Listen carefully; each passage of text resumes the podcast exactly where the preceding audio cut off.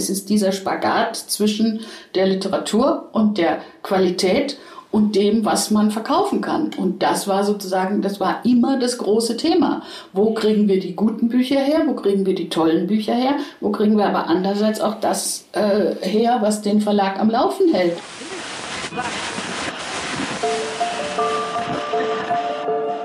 Herzlich willkommen zu Hansa Rauschen, dem Literaturpodcast des Hansa Verlages. Mein Name ist Florian Kessler. Hier sprechen alle zwei Wochen Lektorinnen und Lektoren mit Menschen aus der Welt der Bücher mit Schreibenden und Lesenden, mit Leuten von anderen Verlagen und aus dem Haus. Es geht um alles, was in Bücher passt und außenrum passiert. Und das ist wirklich nicht wenig. Diese Folge von Hansa Rauschen heute ist mir ganz schön wichtig. Sie geht nämlich um eine Person, die für den Hansa Verlag ganz schön wichtig ist. Sie geht um Tatjana Michaelis, unsere Lektorin für internationale Literatur, die genau jetzt im Januar 2020 nach 35 Jahren im Verlag in den Ruhestand gegangen ist. Das klingt jetzt furchtbar pathetisch, aber ohne Tatjana Michaelis ist der Verlag ärmer. Und wie?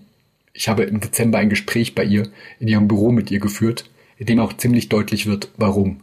Tatjana ist immer klar, klug, konstruktiv, wach, freundlich, gut. Ach was, ich höre schon wieder auf. Unser Gespräch jedenfalls ist tief in den Maschinenraum des Lektorats eines Verlages eingestiegen und hat zugleich von der Frage nach einer Karriere als Frau im Literaturbetrieb seit den 80er Jahren bis hin zur Frage nach wirklich großer, von einer Lektorin wahrhaftig geliebten Literatur viele verschiedene wichtige Stellen berührt. Normalerweise sage ich an dieser Stelle viel Spaß beim Zuhören. Diesmal sage ich vor diesem wirklich tollen Gespräch etwas anderes. Danke, Tatjana. Wir sitzen hier im Büro von Tatjana Michaelis. Ähm, das Büro ist noch vollständig erhalten, es ist alles da. Du hast aber schon erzählt, Tatjana, dass du bereits dabei bist, ein bisschen zu sortieren, weil es tatsächlich so ist, dass du in den nächsten Monaten dieses Büro verlassen wirst und bei Hansa im Hansa Verlag als Lektorin die Zeit endet. Ähm, genau, ich muss ein bisschen mein Büro ausmisten. Es sieht aber ehrlich gesagt gar nicht so schlimm aus. Es sind halt viele Werke von Autoren, die über viele Jahre äh, angewachsen sind und Originalausgaben. Und da müssen sich dann die Nachfolgerinnen überlegen, wie sie damit umgehen. Wozu hast du das denn immer überhaupt benutzt, die Regale hier und alles, was du hier abgelegt hast? Braucht man das als Lektorin überhaupt zum Arbeiten oder sind das eher so Trophäen, was du alles gemacht hast? Nein, nicht Trophäen. Es sind schon Sachen, wo man immer mal wieder drauf zurückgreift und du weißt halt nie, was kommt. Und wer dich irgendetwas fragt über irgendein altes Buch und du hast es nicht mehr genau im Kopf und dann steht es da, Gott sei Dank, im Regal äh, und du kannst rekonstruieren, was damit los war. Irgendwie ist das ja eine komische Sache in so einem Verlag. Dass, ähm, wir haben hier sogar ein Archiv im Keller. Es gibt jemanden, Herr Müller, einen Archivar, der sich darum kümmert. Es gibt die Briefe, die früher ähm, richtig ähm, aufgehoben wurden und so weiter. Es gibt eine Sitzung, die Postsitzung heißt, wo immer die Post der Autorinnen und Autoren gemeinsam gelesen wurde. Die heißt immer noch so. Es gab ganz viele Sachen, gibt ganz viele Sachen wo man irgendwie so ähm, am Gedächtnis arbeitete. Aber gleichzeitig arbeitet man ja immer total den Tag hinein. Man macht immer ganz schnell Sachen und lässt alles einfach hinter sich. Ich glaube, das Gedächtnis ist deutlich weniger geworden. Also früher, wo wir die Post auf Papier hatten und die wurde abgelegt und die Ordner kamen ins Archiv, da wusstest du, das ist da. Natürlich sind die Dinge irgendwo in einer Mailbox, aber ich beneide die äh, zukünftigen Forscher nicht, die das raussuchen dürfen. Liebe Zeit. Und von unserer berühmten Postsitzung, da gibt es ja nicht mal ein Protokoll. Also was da gesprochen wird, das ist äh, für immer verloren weg. eigentlich. Äh, vieles darf auch verloren sein, aber äh, manche Sachen wüsste man, würde man vielleicht irgendwann doch gern rekonstruieren. Ich glaube, du hast in der Zeit ja ganz schön viele solche Postsitzungen und solche Sachen zum Rekonstruieren oder möglichen Rekonstruieren mitgemacht in den Jahren. Ähm, ich glaube, du hast dieses Jahr unter anderem auch 35-jähriges Jubiläum bei Hansa gehabt. Stimmt. Das heißt, du bist in den 80er Jahren, das muss so um 84 herum genau. oder so. Das war genau 84. Hierher gekommen sein. Und ähm, in der Zeit hat es auf jeden Fall ganz schön viel Bürokratie und ganz schön viele Briefwechsel und ganz schön viele Konferenzen und Sitzungen gegeben. Aber man muss dazu sagen, ich habe ja 84 nicht als Lektorin angefangen. Ich habe mhm. ja als Presseleitung angefangen und äh, das war ein ganz anderer äh, Job und äh, das äh, war dann sozusagen ein Sprung wieder von der Presse ins Lektorat. Das ist ja ähm, beides interessant und überhaupt, wie sich es dann eben verändert hat, auch diese Arten von Jobs. Aber das ist vielleicht die erste gute Frage dann, wie kamst du überhaupt ähm, in die Presse hier oder wieso wolltest du überhaupt in einem Verlag arbeiten? Was war da 1984 los? Also äh, mir ist das Lektorat oder die, auch die Presse oder der Verlag nicht ursprünglich schon vor Augen gestanden, dass ich gedacht habe, da möchte ich mal arbeiten, sondern ich merkte so in Oberstufe, ich möchte was mit Literatur machen, ich möchte Literatur studieren. Und dann habe ich äh, Germanistik und Romanistik studiert und noch so ein bisschen Philosophie und Geschichte und was man so macht. Und äh, aber erstmal relativ zweckfrei, also nicht auf irgendein bestimmtes Ziel hin. Und dann habe ich die Promotion angeschlossen und dann wurde mir klar, dass ich jetzt doch viele Jahre studiert habe und gute Abschlüsse habe, aber ich habe ja keine Berufsausbildung. Also habe ich auch noch ein Referendariat fürs Lehramt an Gymnasium angehängt und dann war mir aber schon klar, das war mir eigentlich vorher schon klar, ich will nicht Lehrerin werden, was gar nichts mit den Schülern oder der Aufgabe als solcher zu tun hat. Pädagogik ist was Wunderbares, aber das Schulsystem schien mir so verknöchert und es war Jahre später, als meine eigenen Kinder dahin gingen, immer noch verknöchert, äh, dass ich dann gesagt habe, nein, ich möchte irgendwas anderes machen. Und deswegen habe ich während der Promotionszeit angefangen, Rezensionen zu schreiben. Ich lernte irgendwann den Chefkorrespondenten von der Süddeutschen kennen, Hans-Ulrich Kempski, und der wiederum brachte mich mit dem Feuilletonchef in äh, Verbindung und der Feuilletonchef brachte mich mit Wolfgang Wert in Verbindung. Und dann durfte ich da ab und zu äh, Buch rezensieren oder auch eine aktuelle Besprechung machen. Und dann kam ich beim Bayerischen Rundfunk an mit solchen Sachen. Und äh, dann, als die Entscheidung ansteht, wo willst du denn jetzt hin, dachte ich, ja, Journalismus ist schön, aber irgendwie hatte das Buch für mich noch so einen, so einen nicht Ewigkeitswert, aber doch eine, eine größere Beständigkeit, Dauer. Äh, und ich dachte, das wäre mir eigentlich lieb. Und dann äh, gab mir der, der Feuilletonchef von der Süddeutschen, der aus dem Verlag kam, äh, gab mir ein paar Adressen und hat gesagt, na ja, da können Sie es ja mal probieren. Und dann habe ich sechs Spontanbewerbungen geschrieben und eine wurde es dann und das war der Hansa Verlag. Oh Gott.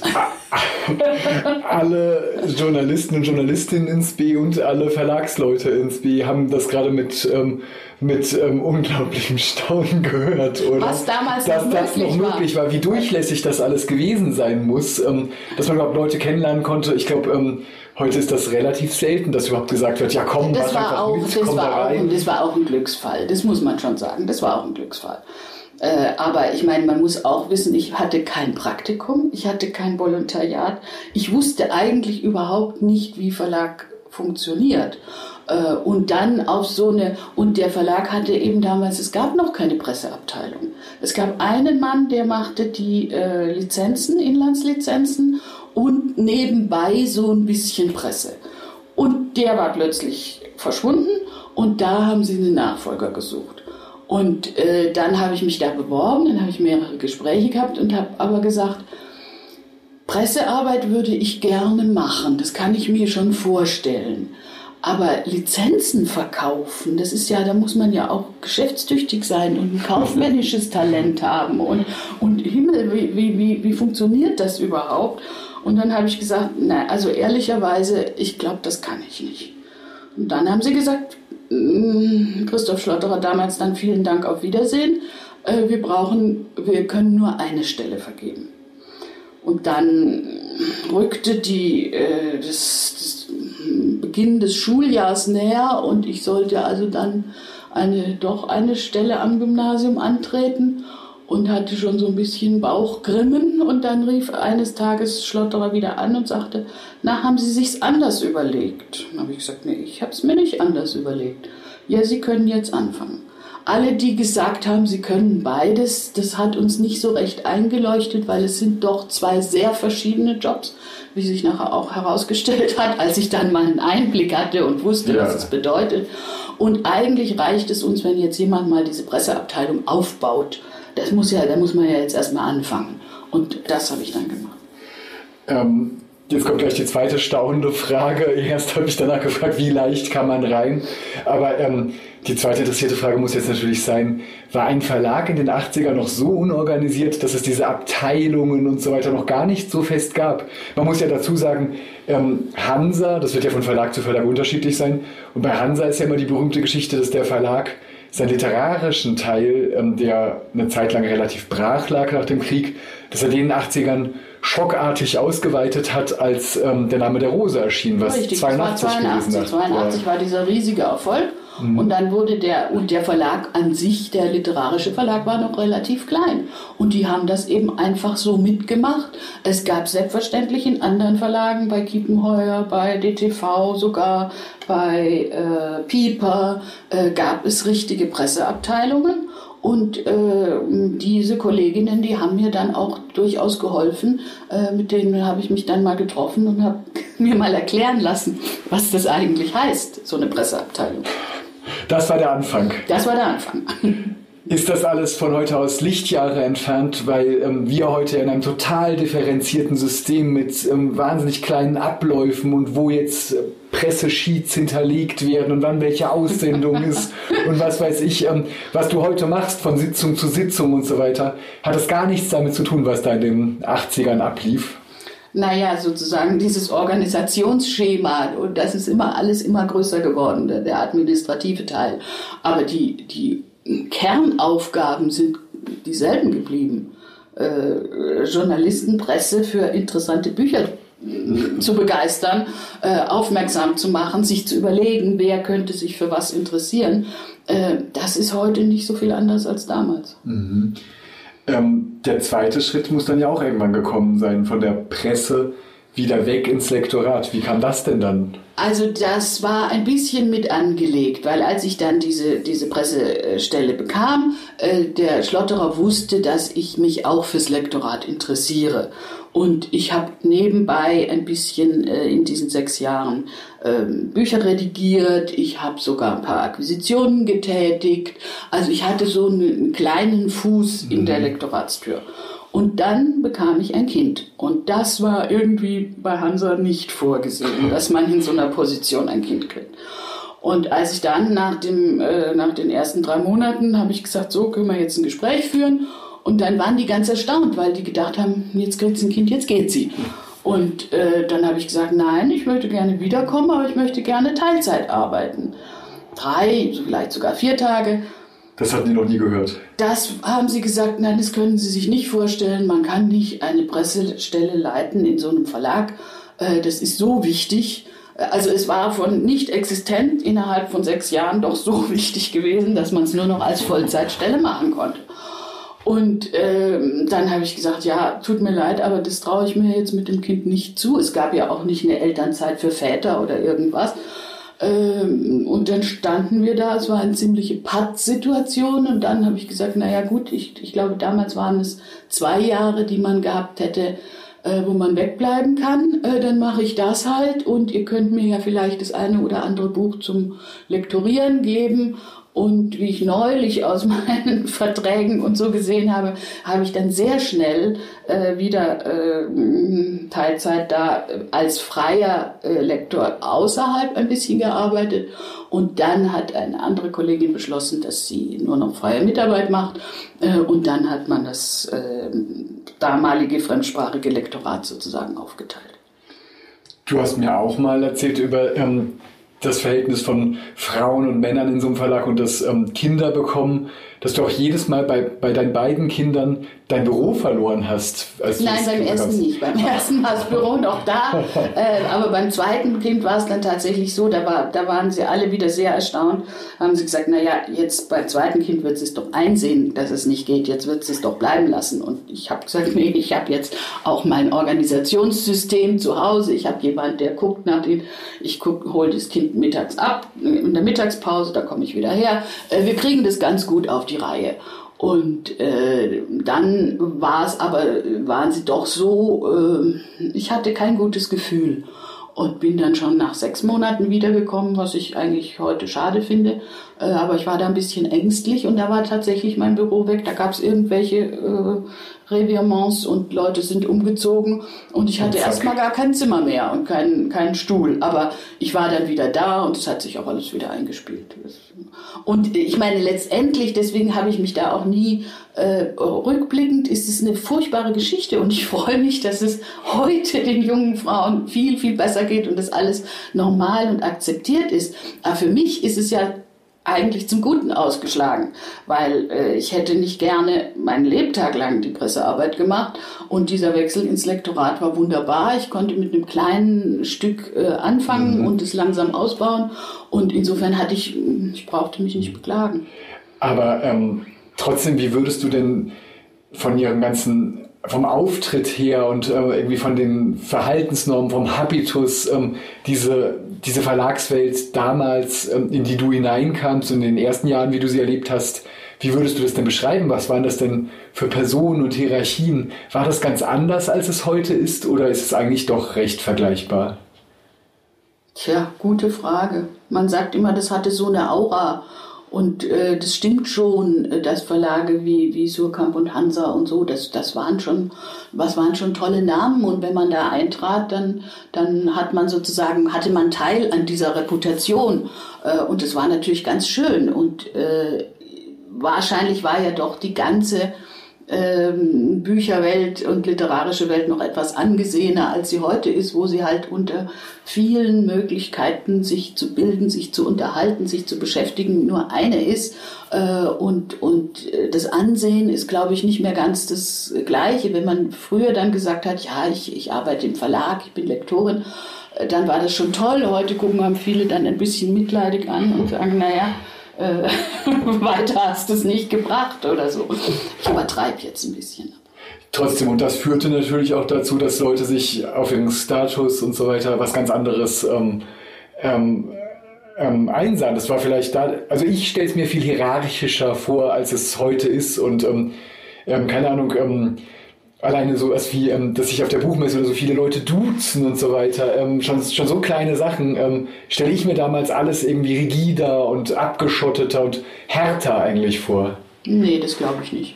Das glaube ich eigentlich gar nicht weil es trotz allem immer eine kleine Welt war und äh, man äh, rein durch Zufall eben relativ äh, große Namen und äh, Leute traf äh, und das war überhaupt nicht äh, abgeschottet. Also eben, guck mal mich, ich fange da an mit mit und ich fange, glaube ich, Mitte September an bei Hansa und muss gleich auf der Buchmesse ein Abendessen mit äh, meinem Verleger, mit Italo Calvino, mit Umberto Eco äh, und mit noch ein paar äh, prominenten Leuten organisieren. Und da waren überhaupt keine, keine Hierarchien. Mhm. Da war ich natürlich ein bisschen äh, zitterig und nervös, äh, aber, aber mehr, ob das alles klappt. Äh, mhm. und ob man und wie man sich mit denen unterhalten kann, aber die aber die Abstände waren waren gar nicht so waren gar nicht so groß. Ich wurde auch zum Beispiel bei meinem Einstellungs, bei meinem zweiten Einstellungsgespräch, glaube ich, wurde ich tatsächlich zum Verleger nach Hause gebeten äh, mit Felicitas Feilauer damals, weil er sagte, das war damals äh, die Chefin des Vertriebs, Chefin vom Vertrieb und Marketing. Äh, und er sagte, äh, Schlotterer sagte, ihr müsst mal äh, aufeinandertreffen, ob ihr miteinander auskommt. Und ich hatte aber durchaus auch den Eindruck, es war so, sie wollten auch ein bisschen testen, kann man Messer und Gabel halten und äh, sich dabei noch vernünftig unterhalten. Und äh, das war äh, interessant, weil einerseits ja sehr persönlich und andererseits war schon klar, man stand auf dem Prüfstand. Aber äh, ich habe es nicht als schlimm oder als äh, sehr hierarchisch empfunden. Nein. Hast du denn dann im Laufe der Jahre empfunden, dass man als Lektorin überhaupt viel auf dem Prüfstand steht? Es ist ja immer so, dass dann verbunden wird mit dem Namen, zumindest im Haus oder vielleicht manchmal auch in der Branche, was für Autoren und Autorinnen man vertritt. Ähm, man muss sich für Bücher richtig ins Zeug legen, damit die im Verlag überhaupt durchkommen und so weiter. Hattest du das Gefühl, ähm, immer viel kämpfen zu müssen, überhaupt eben ja viel geprüft zu werden und sich dicht durchsetzen zu müssen, waren das aggressive 35 Jahre. ja, aggressiv ist vielleicht übertrieben, aber es ist äh, wie in jedem, jeder Verlagsarbeit, es ist dieser Spagat zwischen der Literatur und der Qualität und dem, was man verkaufen kann. Und das war sozusagen, das war immer das große Thema. Wo kriegen wir die guten Bücher her? Wo kriegen wir die tollen Bücher her? Wo kriegen wir aber andererseits auch das äh, her, was den Verlag am Laufen hält, was, was die, womit wir Rechnungen bezahlen können? Äh, wo kriegen wir richtig gut verkäufliche Bücher her? Äh, und das äh, war natürlich aufregend. Und äh, also aufregend war es immer. Aber ich hätte jetzt nicht so gesagt, dass das ein, wie hast du gesagt, Druck oder äh, ja. ähm, Stelle ich mir völlig anders vor. Ähm, ich würde ja sagen, wenn, ich mir, wenn man sich nur sowas anguckt wie ähm, die Auflagen dieser Literaturzeitschrift Akzente oder ähm, Lyrikkritiken in der Frankfurter Allgemeinen Zeitung mit deren Auflage damals und so weiter. Es muss doch eigentlich leicht gewesen sein, über viele Jahre hinweg Bücher zu machen, weil ähm, es eine ganz andere Lesekultur gab und weil ähm, so ein intellektuelles Profil wie Hansa. Ähm, damals hat eben noch quasi jeder Zahnarzt ähm, hat, hat noch was drauf gehalten, ein Opernabo zu haben und ein paar Bücher zu lesen und so weiter. Und es hat sich doch völlig verändert und deswegen sind wir doch heute so getrieben davon, dass wir die ganze Zeit darüber reden, dass wir einige Bücher gut verkaufen müssen, um den ganzen Rest überhaupt zu unterstützen und so. Das ist doch heute viel extremer als damals es hat sich zugespitzt, das ist richtig. Aber der, der Konflikt war, der hat immer bestanden und du hast immer sozusagen deine, deine anspruchsvollen Titel und, je, und Hansa hatte sehr, sehr viele davon und die musstest du ja auch mit irgendetwas wieder äh, querfinanzieren. Und äh, insofern war das auch damals spannend. Natürlich, das, es gab mehr Publikum dafür, das ist sicher richtig. Ähm, obwohl ich auch nicht, muss man vielleicht einschränken, als ich anfing, äh, war diese literarische Welt doch auch noch ähm, eher klein von den Auflagen. Dann gab es eine Zeit, äh, was auch durch die großen Buchhandelsketten kam und wenn man das richtig bespielt hat, dann konnte man auch mit literar sehr literarischen Titeln auf die Bestsellerliste hupfen. Äh, das war großartig und da, dem entsprachen auch große Zahlen. In den 90er Jahren. Äh, in den 90er Jahren, frühen Nullerjahre. Und jetzt geht das wieder runter. Man kann aber auch sagen, die Geschichte bewegt sich öfter mal in Wellen mhm. äh, und es äh, kommt jetzt sozusagen wieder auf das, auf diese durchschnittlichen äh, Leserkapazitäten, die es auch früher nur gegeben hat. Äh, und äh, man muss sich eben damit einrichten und muss gucken, wie man den Verlag äh, auf dieses Niveau ausrichtet. Ich glaube, 84 war es nicht viel anders. In der Gesamtsumme das kann ich jetzt nicht sagen, mhm. weder in Zahlen gut, noch hätte ich das ver vergleichen können, aber gefühlsmäßig. Mhm. Aber dazwischen waren tatsächlich Jahre, wo man mit richtig tollen Bestseller-Auflagen rechnen konnte, wenn man einen Bestseller zustande gebracht hat. Das stimmt schon. Ähm, waren denn Bestseller, darüber wird ja mal viel geredet, es gab ja auch, keine Ahnung, ähm, haben wir auch hier im Verlag öfter darüber gesprochen, dieses Jahr gab es großes Reden darüber, über Spitzentitel von Hansa, zum Teil bestimmt sehr berechtigt, zum Teil bei diesem letzten Buch Miro Loy hatte ich das Gefühl, dass dann auch sehr kategorisch gesagt wurde, das ist übler Kapitalismus, wenn Verlage überhaupt Spitzentitel haben oder so etwas. Hattest du denn immer das Gefühl, ähm, Verlage wollen eigentlich wunderschöne kleine Sachen machen und daneben müsst ihr jetzt noch in den sauren Apfel beißen und irgendwas rausbringen, was große Auflagen Nein, macht? Man, macht, man hat ja nicht äh, zur Querfinanzierung irgendeinen Mist gemacht. Äh, und, und ich finde auch die, die, diese Kritik am Spitzentitel, die jetzt da bei, bei Miroloy kam, äh, Spitzentitel sind dann gefährlich, wenn der Verlag sich auf, nur noch auf die Spitzen konzentriert. Äh, wenn man sagt, wir müssen jetzt, äh, alle Energie geht nur in die Spitzentitel und für die Kleinen, dazu kommen wir eigentlich nicht mehr. Das ist keine gute Politik, weil die Kleinen sind die Großen von morgen äh, und äh, die, die Kleinen sind ganz, ganz wichtig in einem in so einem literarischen Programm. Mhm. Äh, aber das ein, ein Spitzentitel ist per se nichts Schlechtes und es ist ein bisschen paradox, wenn gerade die Kritiker das äh, so kritisieren, denn die Kritiker können sich ja die anderen Bücher raussuchen. Sie müssen ja nicht alle die Spitzentitel besprechen. Mhm. Sie können sich ja gerne die etwas leiseren Bücher, die es sonst viel schwerer haben im Leben, heraussuchen und darüber schreiben. Äh, und alle, alle wären sehr, sehr zufrieden mit dieser Lösung. Das ist ja was, was man immer wieder mitkriegt, genau in diesen Postsitzungen, wo ähm, über die einzelnen Autoren, ähm, die die Lektoren und Lektorinnen betreuen, gesprochen wird. Ähm, dass es dann richtig was gibt, wo, wo es Einzelnen das Herz blutet, wo man das Gefühl hat, ähm, das bleibt jetzt gerade auf der Strecke. Irgendein schönes Buch, das vielleicht nicht das Größte in einem Oeuvre ist oder so. Ähm, das erlebt man ja immer und immer wieder, nicht? Ich glaube, das ist das Schlimmere gewesen in der ganzen Zeit, äh, dass man viele Sachen, in die man viel Herzblut, viel Zeit, viel äh, Mühe investiert hat, dann hat sang- und klanglos auch untergehen sehen. Äh, ich glaube, das hat mich mehr äh, betrübt oder strapaziert als der, als der Druck. Ist, das, ähm, ist, ist dieses Untergehen, ähm, passiert das weil der Verlag da was falsch macht, weil er nicht den richtigen Griff findet, wohin er ein Buch tragen soll? Oder passiert es, weil man teilweise trotzdem sich auch in Sachen verliebt mit absolut avantgardistischem Geschmack, wo es einfach zu wenig Leute da draußen gibt? Es gibt die unterschiedlichsten Gründe. Du hast das falsche Buch, du hast das richtige Buch, aber zur falschen Zeit.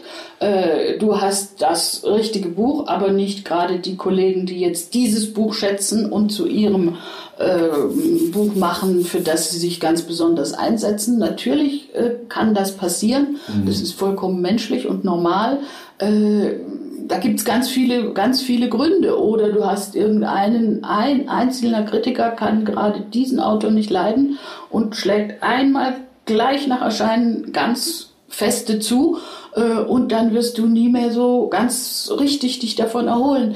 Wenn bei Hansa, bei anderen Verlagen spielen die äh, Kritiken nicht so eine große Rolle. Bei uns habe ich immer festgestellt, äh, für uns ist das schon sehr entscheidend. Ich frage gleich auch danach, bei was für Autoren das für dich ähm, entscheidend war. Aber weil du jetzt gerade noch einmal von Hansa allgemein sprichst, ähm, vielleicht haben ja Verlage immer sowas wie so einen Fingerabdruck oder die, die Großen, die sich so ein bisschen einbrennen oder wir denken immer, dass, dass Leute sie von außen irgendwie unterscheiden könnten. Könnte man denn sowas sagen, was in deinen Augen quasi der Fingerabdruck, das Profil von Hansa war, was Hansa ausmachte und vielleicht auch noch ausmacht? Oh, da sind auch die Verleger immer äh, sehr ins Schleudern gekommen, das gute Hansa-Buch zu definieren. Ich werde den Teufel tun, das jetzt hier zu versuchen. Ähm, da kann ich genau anschließen ähm, und nach deinen Autoren fragen, denn bei dir ist ja was Interessantes, dass du, glaube ich, sehr, sehr, sehr unterschiedliche Autoren überhaupt ins Haus geholt hast und betreut hast. Ähm, man hat ja vielleicht schon so etwas wie ein Profil oder bestimmte Interessen und stellt ja auch ein bestimmtes Gebiet ab, das man betreut in, in, innerhalb mhm des Lektorats ähm, als Abgrenzung zu den anderen Lektoren. Ähm, wie kam das denn bei dir zustande, was du dann getan hast und mit wem du es getan hast?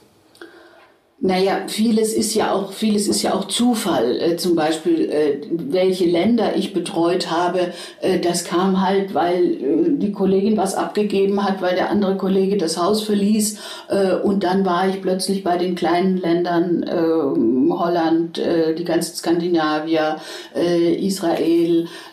und das habe ich mir jetzt erstmal nicht rausgesucht.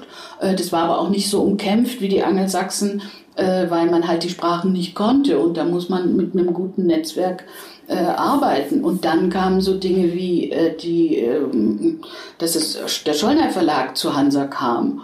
Und äh, für den Schollner Verlag wollten wir ja ein bisschen auch mit dem Programm was Neues ausprobieren.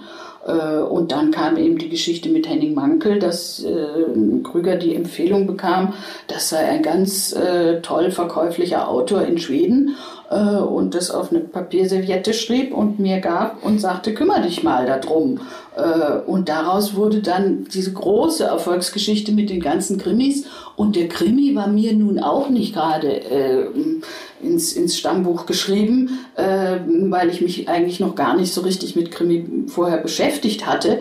Äh, jedenfalls, ich hatte was gelesen, wie so jeder, aber nicht, äh, nicht intensiv. Und ich weiß noch, dass ich, äh, als ich dann für den ersten Mankel einen Klappentext schreiben sollte, einen Vorschautext, einen Katalogtext, Ähm, dann habe ich einen Krimispezialisten angerufen und ich sehe mich heute noch am Telefon sitzen und der erzählt und erzählt, wie man das machen könnte und und als wir dann fertig waren mit dem Gespräch, habe ich gedacht, so, und jetzt mache ich es genauso, wie ich es mir vorstelle. Es muss ein, so klingen, dass das Buch spannend ist, das hat aber auch eine Substanz, das hat einen Hintergrund äh, und ich mache das jetzt so. Und so habe ich es danach immer gemacht und es ging dann auch. Äh, also Learning by doing. ja, und gleichzeitig Zufall über Zufall. Dass und Zufall. Passiert, Zufall. dass erstmal Skandinavien dir eigentlich so ein bisschen in den Schoß fällt und, und, du dazu gar nicht so einen starken Bezug vorher hattest. Ich hatte keinen starken Bezug und ich habe hinterher festgestellt, wie sehr mir das liegt, wie sehr mir die Menschen liegen, wie sehr mir die Literatur liegt äh, aus diesen Ländern. Äh, und das, da hatte ich aber keine Ahnung davon, äh, als ich damit anfing. Ist es nicht, ich kenne mich nicht gut aus, ich mache ja selber nur deutschsprachiges Lektorat und ich weiß mal gar nicht, was hier genau da tut im internationalen Lektorat. Ist es nicht offen gesagt viel, viel besser, wenn man die Sprachen perfekt beherrscht, wenn man da drin ist wie ein Fisch im Wasser. Und bei dir war es ja verrückterweise genau das Gegenteil, dass du an ganz andere Sprachen kamst und ein ganz anderes ja, System aufbauen ist es musstest. besser. Also Französisch hatte ich ja studiert und da mhm. konnte ich das sozusagen immer äh, von Anfang an äh, ganz anders beurteilen. Bei, bei den Sprachen, die ich nicht konnte äh, und kann, musste ich mich immer auf das Urteil anderer Menschen verlassen. Aber äh, ich sag immer, irren kann man auch selber. Und äh, wie oft hat man sich doch auch geirrt, weil man, ja, du liest ein, ein französisches Buch in einer guten Stimmung und, und denkst, oh, da, da machen wir was draus. ist ja sowieso immer der schönste Moment, wenn du was liest oder entdeckst und dir vorstellst, was können wir im Verlag daraus machen äh, wie soll das aussehen, wer kann was dafür tun und, äh, und dann bist du halt gerade im Urlaub und, und äh, überschätzt das, was du liest und nachher war es das falsche Buch. Äh, wenn ich zwei oder drei äh, Spezialisten äh, für äh, schwedische Literatur frage, die viel gelesen haben, die das Verlagswesen kennen, was haltet ihr von dem Buch? Äh, dann ist das Risiko nicht größer, dass ich da mhm. fehlgehe. Trotzdem würde ich heute jedem empfehlen, solche Sprachen zu lernen und so viele Sprachen zu lernen wie nur möglich. Natürlich wäre es besser gewesen, ich hätte die Sprachen gekonnt, keine Frage. Aber es, es ging erstaunlich gut, sagen wir mal so. Mir fällt bei dir immer ganz stark auf, ähm, dass viele Übersetzer so richtig einbezogen sind, dass die eben auch dann wieder Gutachten schreiben für andere Bücher, dass du vielleicht auch über die Jahre hinweg so ein Netzwerk gebildet hast von, ja. von Leuten, die um dich herum sind, denen du auch sehr vertrauen kannst, wo du ganz viel schon mitbekommen hast, wie die gearbeitet haben und dass du ähm, dadurch eigentlich immer sowas hast, wo du dann sehr, sehr sicher sagen kannst, äh, was dich wo interessiert und warum und so weiter. Das ist was, was internationale Lektorate eigentlich ähm, sehr brauchen. Es gibt ja dann noch diese Scouts, die von außen ja. äh, immer, ähm, immer ähm, kleine Beschreibungen von ganz vielen Büchern, die gerade auf dem jeweiligen Markt sind, schreiben und so weiter. Und ähm, es geht da vor allem so darum, so eine Tuchfühlung für eine ganz andere Kultur und einen anderen Sprachraum zu entwickeln. Genau, und das sind eben, das können die, ich, ich könnte ja, selbst wenn ich mehr Sprachen könnte, wäre ich nicht, wie du sag, richtig sagst, in diesen Kulturräumen so gut zu Hause, äh, wie die sind, weil sie auch dahin in Urlaub fahren, weil sie da persönliche Freunde haben, weil sie die Politik in dem Land verfolgen. Und, äh, und deswegen bin ich auch den, den Übersetzern ganz außerordentlich dankbar und habe die immer hochgehalten, äh, weil die äh, für uns ganz, ganz äh, tolle Arbeit machen und unverzichtbar sind. Mhm. Äh, und zwar zum einen durch das, was sie übersetzen, aber zum anderen auch durch die, indem sie uns erklären, warum ist dieses Buch jetzt gerade interessant und äh, warum hebt sich das ab von dem, was die äh, Massenproduktion äh, gerade ist und äh, oder auch, klingt gut, aber vor äh, vier Jahren gab es was ganz Ähnliches. Lass lieber die Finger davon, ist eher eine Art Zweitaufguss. Äh, ist großartig, wenn man solche Berater hat. Mhm. Ähm, diese Arbeit mit Übersetzern, das stelle ich mir auch wieder ganz anders vor als ein deutschsprachiges Lektorat, wo man ja richtig noch teilweise am Inhalt rumfummelt und Ideen gemeinsam entwickelt und so weiter. Ähm, Geht es da einfach nur darum, dass man Leute findet, die sehr akkurat und einen guten literarischen Ton, der entsprechend ist, das übersetzen kann? Oder ähm, nach was für Prinzipien hast du da mit den Leuten gearbeitet an den Texten? Wie sieht, wie sieht Übersetzungslektorat eigentlich aus? Na, die Hauptsache, also natürlich müssen die die Ausgangssprache können, das ist ganz klar. Aber die, das Wichtigste ist, dass sie sehr sicher in der Zielsprache sind mhm. und zwar auf verschiedenen Niveaus, je nach Buch, das sie übersetzen, weshalb auch nicht jeder, jedem jedes Buch gleichermaßen äh, liegen kann. Äh, es ist aber so, natürlich ähm, machen wir im internationalen Lektorat, äh, wir schreiben die Bücher nicht mehr um, äh, wir, wir können nicht nochmal irgendetwas ganz anderes entwickeln. Aber es hat sich in den letzten Jahren immer öfter herausgestellt, dass das deutsche Lektorat doch so gewissenhaft ist und auch die äh, Kritiker und die Leser so genau hingucken, wir sehen das ja auch an den Zuschriften, die wir kriegen, ähm, dass wir oft noch nachbessern müssen, dass wir also durchaus äh, in den Büchern ja vielleicht mal einen Exkurs tilgen oder ähm, ja, auf Seite 30 äh, legt sich der Held ins Bett und auf Seite 31 steht er aus, auf dem Stuhl wieder auf. Äh, und das ist unstimmig und dann müssen wir zum Autor zurückgehen und sagen, mhm. äh, da und da und da würde ich gerne noch was dran tun.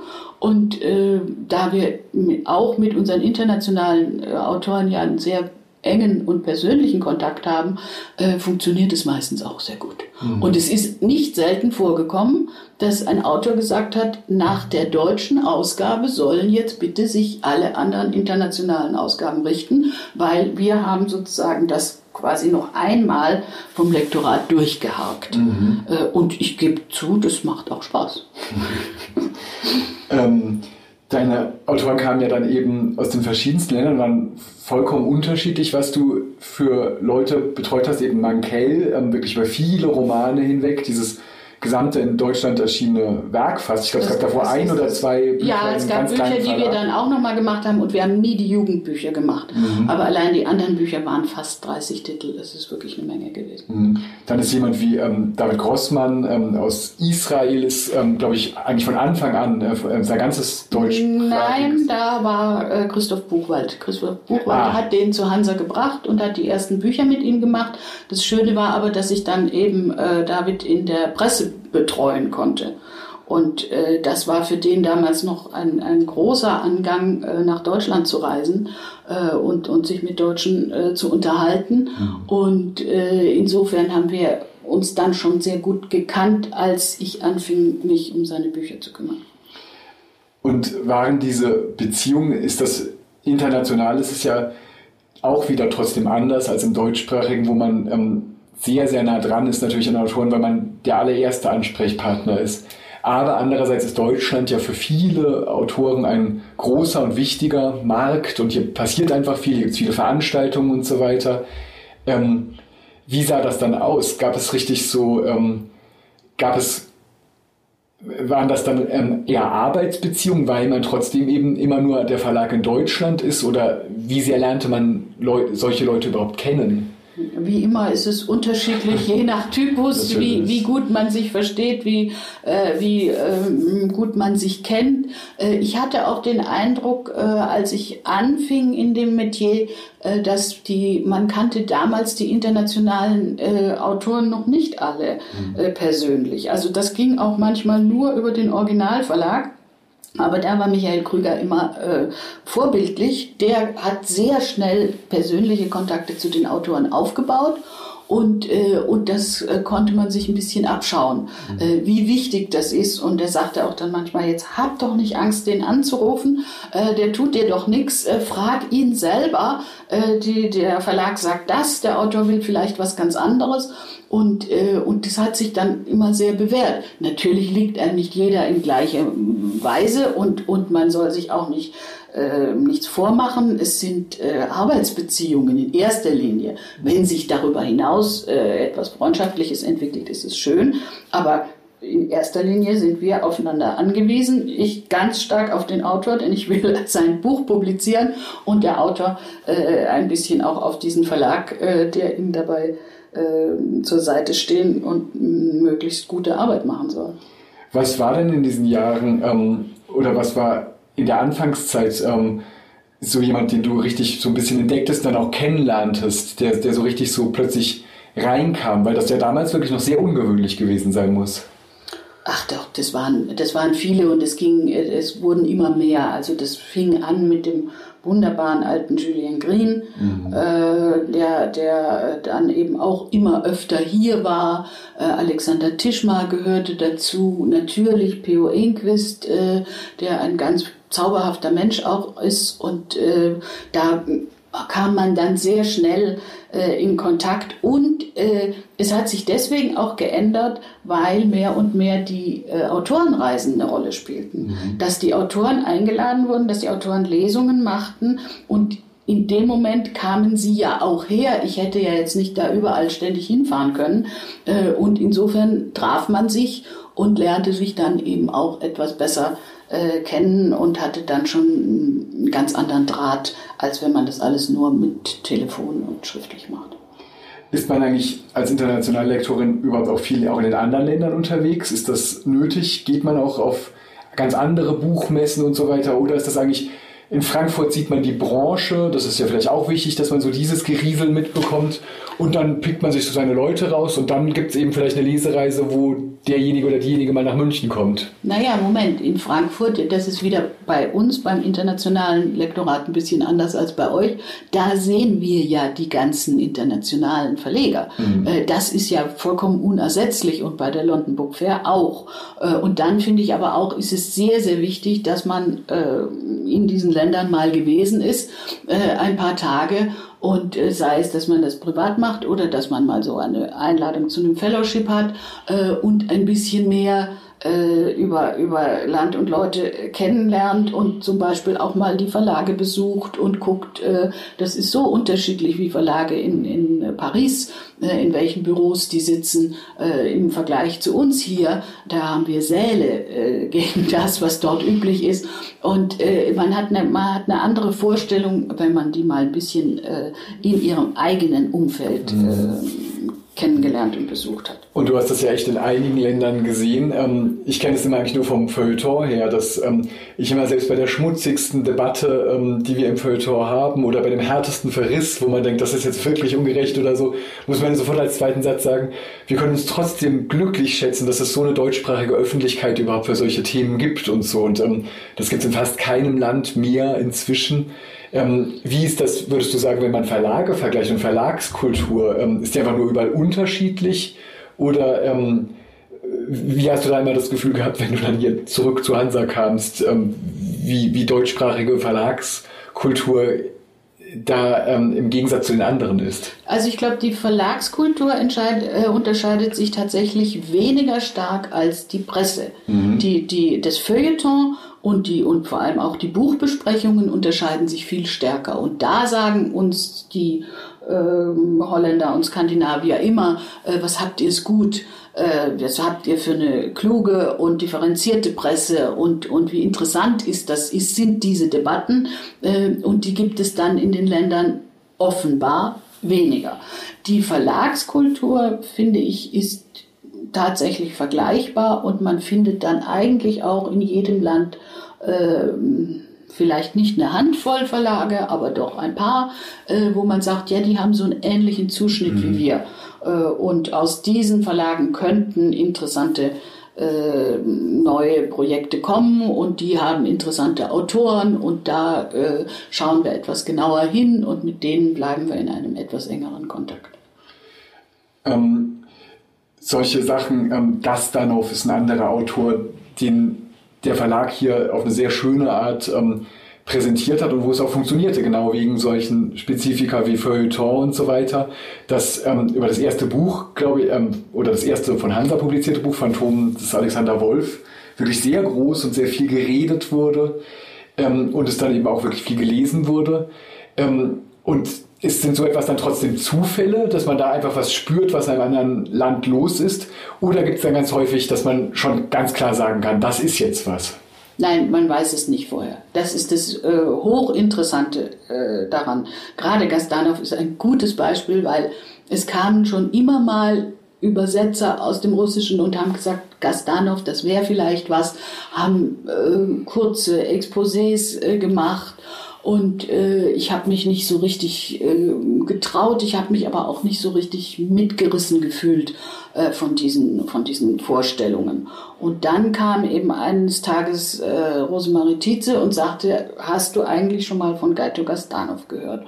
Und dann sage ich, oh ja, hör mir auf, äh, habe ich schon so oft gehört, ach nein, und äh, tote Auto und schon so lange her und das ist dann immer so schwierig. Und dann hat sie gesagt, lies das Phantom des Alexander Wolf. Es gibt eine alte französische Übersetzung, lies das mal, das ist ein ganz tolles Buch.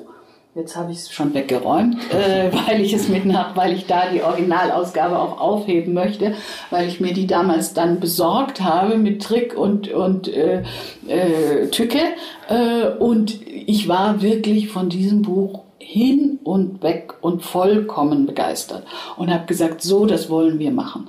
Als aber dann die Übersetzung vorlag, äh, war das Umfeld hier keineswegs äh, elektrisiert und haben gesagt im Haus, oh, was hast du für einen tollen Autor, sondern sie haben gesagt, oh, das wird aber schwer werden und äh, ja, das ist doch sehr still und das ist doch vielleicht auch schon ein bisschen verstaubt und äh, also es war es war eine hm, vernehmliche Zurückhaltung äh, zu spüren und äh, wir haben dann was hm, ganz Schlaues gemacht.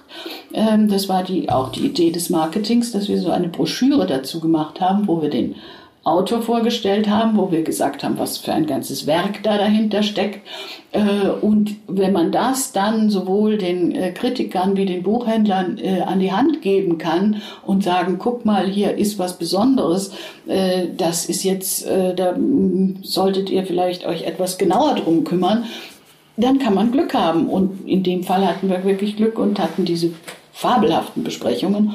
Und dann hat sich der Buchhandel auch ganz gezielt dafür eingesetzt, weil die mhm. mochten das Buch. Mhm. Und die Übersetzerin ist gereist äh, durch die Buchhandlungen und hat vorgelesen und hat das erklärt. Und äh, dann, wenn dann sozusagen alles stimmt, äh, dann kann man auch von so einem Buch eine richtig tolle Auflage verkaufen. Mhm. Ähm weil du jetzt die Rosemarie Tietze, die Übersetzerin, die das dann auch nahegebracht hat, erwähnst ähm, und weil du überhaupt erzählst von diesen Möglichkeiten, aus denen heraus man überhaupt findet, was man dann findet und was man probiert zu präsentieren, ähm, frage ich noch einmal nach den Übersetzern. Ähm, da gibt es ja oft ähm, Reden drüber im Verlag und auch außerhalb des Verlages. Die Übersetzer haben sich im Laufe der Jahre viel besser organisiert und ähm, da gibt es dann Verhandlungen über die Tarife und so weiter. Wie findest du das denn? Hast du das Gefühl, ähm, dass es tatsächlich eine völlig prekarisierte, ähm, schwierige ähm, Arbeitsbedingungen, unter denen die arbeiten müssen. Das ist ähm, quasi fast schon ausbeuterisch, wofür die was abgeben müssen. Mir kommt es ja immer so vor, ähm, man hat ja auch als Lektor noch mit Korrektoren zu tun, Korrektorinnen, wo ich immer, wenn ich die Tarife sehe, selbst denke, oh Gott, oh Gott, das ist wirklich unglaublich hart. Wie sind die Bedingungen für Übersetzer? Und ähm, wie sehr werden Sie überhaupt mitgedacht im Verlag? Was spielen Sie für eine Rolle? Also wir haben ja nun ähm, glücklicherweise diese gemeinsamen Vergütungsregeln. Und äh, danach, denke ich, ist ein Übersetzer jetzt nicht mehr unterdurchschnittlich schlecht bezahlt. Er ist aber auch, er wird nicht reich damit. Denn äh, man darf überhaupt nicht vergessen, es geht ja nicht darum, Seiten runter zu übersetzen bei einer literarischen Übersetzung, der muss ja recherchieren äh, und er kriegt das Ganze dann nachher nochmal als Fahne. Und er hat noch zig Zusatzaufgaben, zum Beispiel für so eine Broschüre dann noch was beizusteuern. Und, und, und. Äh, da hängt einfach sehr, sehr viel dran. Und deswegen bleibt äh, auch bei guten Konditionen jetzt äh, kein üppiges Leben übrig. Leider aber bezahlen viele, um nicht zu sagen die meisten Verlage viel, viel schlechter. Und da sind die Sätze schlechter und es gibt äh, entweder keine Beteiligung oder eine ganz mickrige. Äh, und dann ist das mit dem Prekariat nicht weit entfernt. Mhm. Das ist leider so. Weil Beteiligung immer bedeutet, dass man, wenn es ein Erfolg werden sollte, dass man dann eben profitieren könnte einmal und ähm, darüber hinausgehen könnte, was als Festbetrag vereinbart war. Ja, oder man äh, profitiert äh, bereits ab dem ersten Exemplar sozusagen und mhm. dann ist es nicht so, dass nur die Best, die äh, Übersetzer, die Bestseller übersetzen, nachher mit Riesensummen rausgehen, sondern dass sich das etwas gleichmäßiger verteilt, äh, auch bei Büchern, die jetzt nicht in die, in die Zehntausende und Zwanzigtausende kommen. Wie findest du denn überhaupt so die Verteilung des Kuchens? Damit beschäftigt man sich ja irgendwie ganz schön viel als Lektor, Lektorin, wenn man da in den Sitzungen sitzt und dann darüber redet, was für Vorschüsse gezahlt werden sollen für bestimmte Bücher. Ähm, dann redet man eben darüber, welcher Übersetzer oder welche Übersetzerin das wird und so weiter. Ähm, dann streitet man selbst wieder darum, ob ein Buch ähm, Marketing bekommt oder nicht. Findest du dieses ganze System funktioniert oder denkst du teilweise, mein Gott, dieser ganze Buchmarkt ist völlig vergiftet, das kann doch nur auseinanderfliegen, das, ähm, da, da ist der Wurm drin? Ich glaube nicht, dass das, äh, dass das Vergiftete das Problem ist. Das Problem ist tatsächlich sozusagen, dass die, dass die Käuferschichten schwinden und dass in dem Moment eine, eine gewisse Überhitzung eintritt. Äh, jetzt wollen alle, äh, der, der, der Kuchen wird kleiner und jetzt wollen alle sozusagen dann die wenigen Dinge, die sie für äh, vielversprechend halten, äh, sei es ähm, als Autoren, Agenten bewirtschaften, sei es als Verlage bekommen, sei es dann äh, möglichst viel Werbegeld draufwerfen und so weiter und so fort. Das erzeugt dann solche extremen äh, Phänomene, äh, die natürlich nie gesund sind. Viel, viel besser wäre es, wir könnten uns alle mit äh, äh einer etwas gerechteren äh, Bezahlung, Entlohnung und vielleicht auch Endauflage arrangieren, aber die Welt ist leider nicht so gerecht. Hm. Ähm, ich schließe gleich noch so eine zweite gerechtigkeitspolitische Frage an, die mich ähm, zurzeit interessiert, weil ich aber auch leider immer in diesem Twitter rumgucke, was total bereichernd ist. Aber ähm, zum Beispiel Hansa auch ab und zu richtig trifft. Beispielsweise jetzt gerade in diesen Wochen wurden da die Vorschauen ausgezählt, wie es öfter geschieht und was ein total sinnvolles Instrument ist. Und zwar wurden die danach ausgezählt, wie viele Männer und wie viele Frauen eigentlich in Verlagsprogrammen sind. Da schneidet Hansa auch heute noch sehr schlecht ab. Früher hätte es bestimmt noch viel schlechter abgeschnitten, weil da fast nur männliche Autoren waren. Wie findest du sowas? Hast du das Gefühl, du hast in einer ziemlich ungerechten Branche lange gearbeitet, wo nur ganz bestimmte Stimmen repräsentiert wurden und ganz viele andere überhaupt nicht vorkommen konnten und man hätte das eigentlich auch anders machen können? Findest du, das ist sozusagen, der deutsche Buchmarkt ist ungerecht? Als ich anfing im Lektorat, äh, habe ich äh, auf Anhieb eine Anzahl von Autorinnen entdeckt und verlegt. Äh, und das wurde positiv wahrgenommen. Nur habe ich die nicht verlegt, weil sie Frauen sind, sondern weil sie gute Bücher geschrieben haben.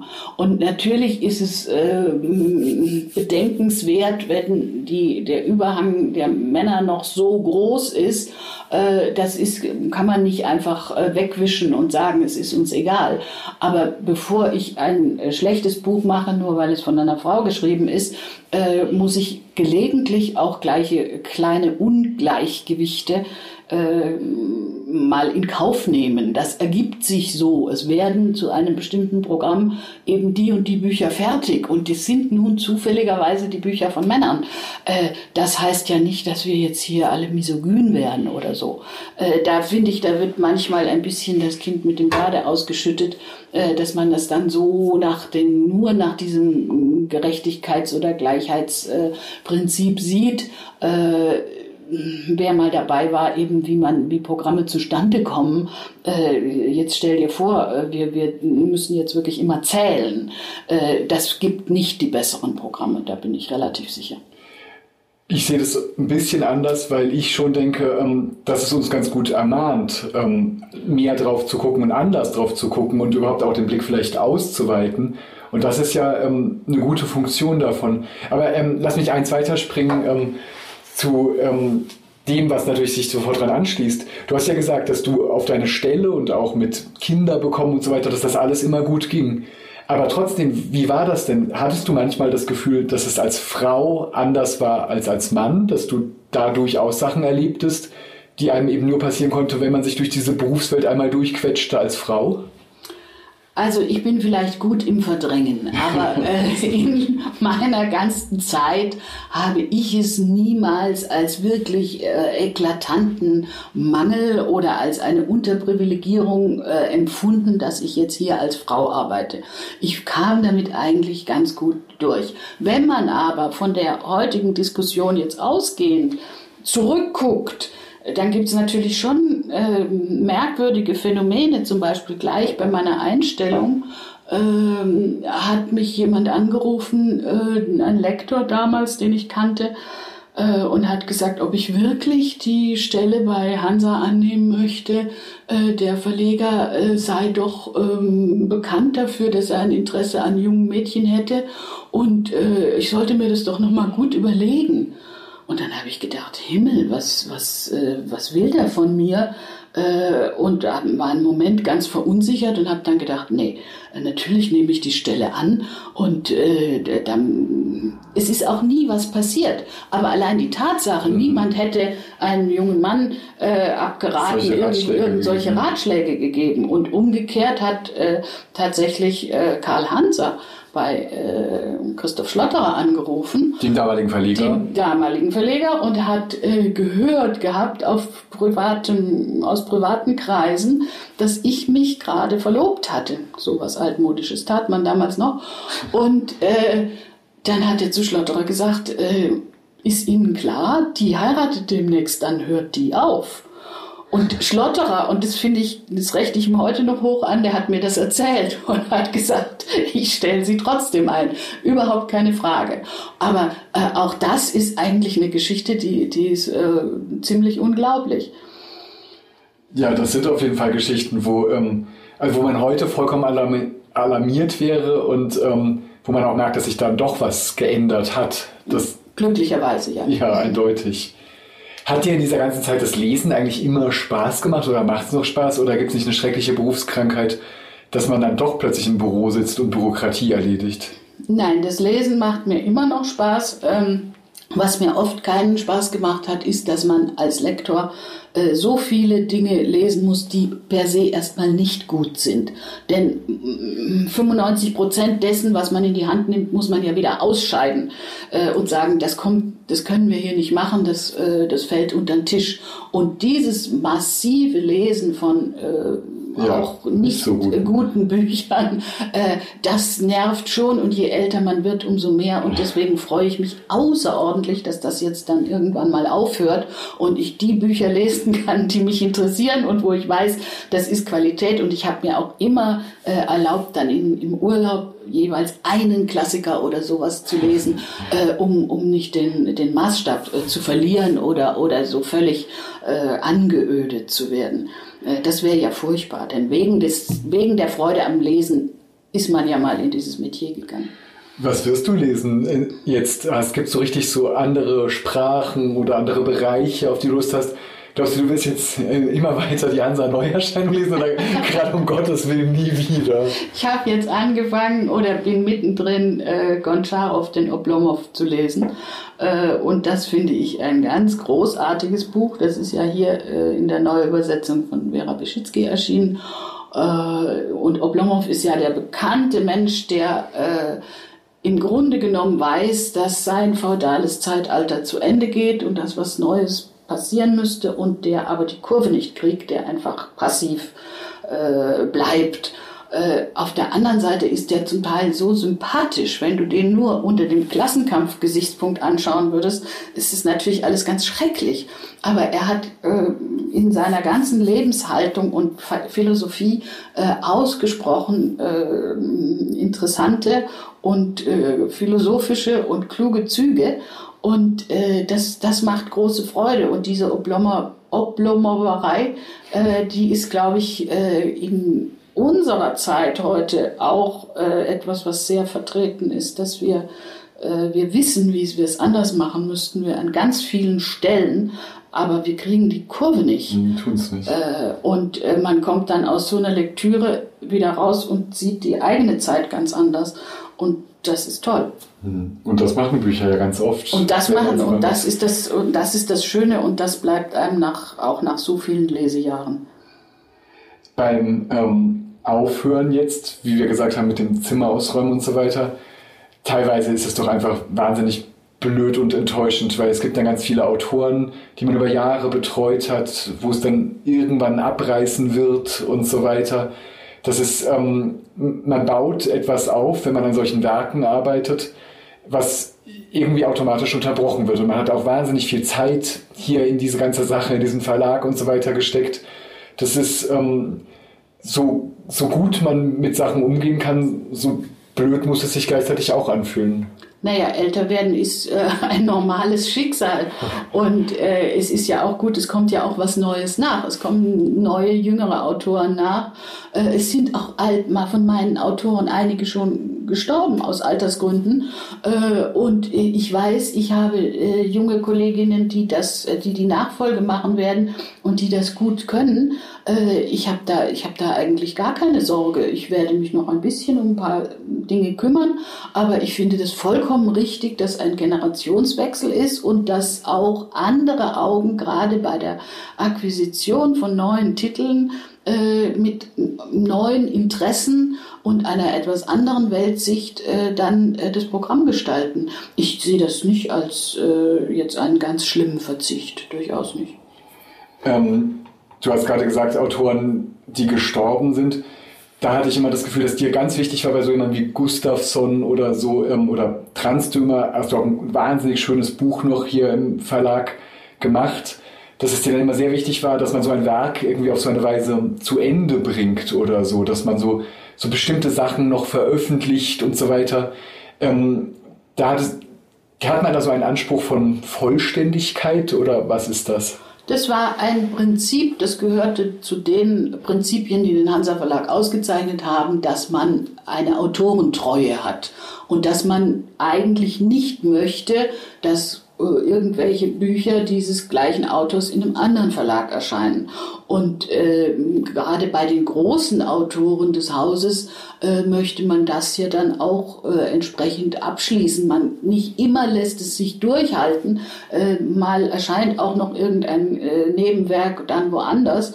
Ähm, aber im Grunde genommen war das immer das Ziel. So habe ich das auch von Krüger gelernt, äh, dass man die, dass man diese Dinge nach Möglichkeit zusammenhält. Und ich glaube, man ist auch erfolgreicher äh, mit Autoren, äh, wenn diese Autoren hier dieses Zuhause haben und der Buchhändler und der Leser und der Kritiker weiß, wenn es um diesen Autor geht, äh, dann bin ich bei Hansa äh, an der richtigen Stelle. Mhm. Ich habe ja vorhin schon so apokalyptisch gefragt nach dem Buchmarkt und ähm, ist denn mir, es gibt ja Fälle, wo genau an solchen Sachen wahnsinnig gezahlt wird, zurzeit durch Agenturen und so weiter, dass, dass es eben gar nicht mehr diese Idee gibt, dass ein bestimmtes Werk an einer Stelle erscheint, sondern alles wird irgendwie sprunghafter, kann man teilweise den Eindruck haben und so weiter. Und ich will jetzt überhaupt nicht apokalyptisch schließen, wirklich nicht.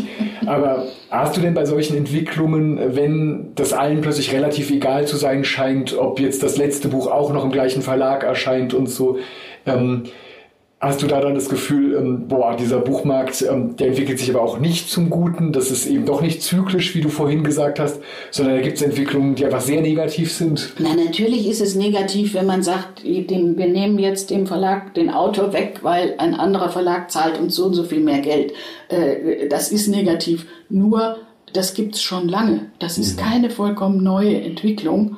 Äh, und äh, ich finde, man kann in, ein bisschen dagegen arbeiten, indem man eine gute äh, Arbeit macht, indem man die Bücher anständig betreut, mit den Autoren gut umgeht. die Verpackung und alle, alles weitere muss stimmen. dann werden sich vielleicht auch äh, Agenten, die gerne eine große Summe sehen möchten, äh, zweimal überlegen, ob sie diesen Verlag jetzt verlassen äh, und äh, deswegen woanders hingehen. Wenn sie es tun, fände ich es falsch. Ja, das ist eine sehr gute Antwort. Ähm, du, lass mich zum Schluss noch was ganz Kleines fragen. Ähm, es ist immer noch Nachmittag, auch wenn es draußen winterlich schon dunkel ist. Was machst du denn an so einem Tag wie heute hier an diesem Schreibtisch, in diesem Zimmer, das du ganz allmählich ausräumst, musst du noch schreckliche Sachen lektorieren oder fürchterliche Absagemails schreiben oder musst du, darfst du sehr schöne Dinge tun? Ich mache auch noch Absagemails, äh, ich mache die letzten Umschläge und äh, Fahnenkorrekturen für die Bücher, die im Frühjahr erscheinen, äh, weil ich das sozusagen unbedingt noch in trockene Tücher äh, kriegen will. Ich räume auf, äh, ich versuche ähm, auch Menschen zu informieren, dass ich demnächst mal nicht mehr da bin. Äh, ich versuche zu organisieren, dass meine Nachfolgerin es äh, nicht allzu schwer haben werden. Äh, der Tag ist immer rum, ehe man sich versieht. Das stimmt auf jeden Fall. Aber ich sage jetzt erstmal einfach Dankeschön für dieses Gespräch und für die Stunde und ja, für alles. Dankeschön. Gern geschehen. Ich mache jetzt aus. Danke. Das war es für heute mit dem Podcast Hansa Rauschen. Das waren viele Worte für viele interessante Dinge. Bis zur nächsten Folge und danke fürs Zuhören.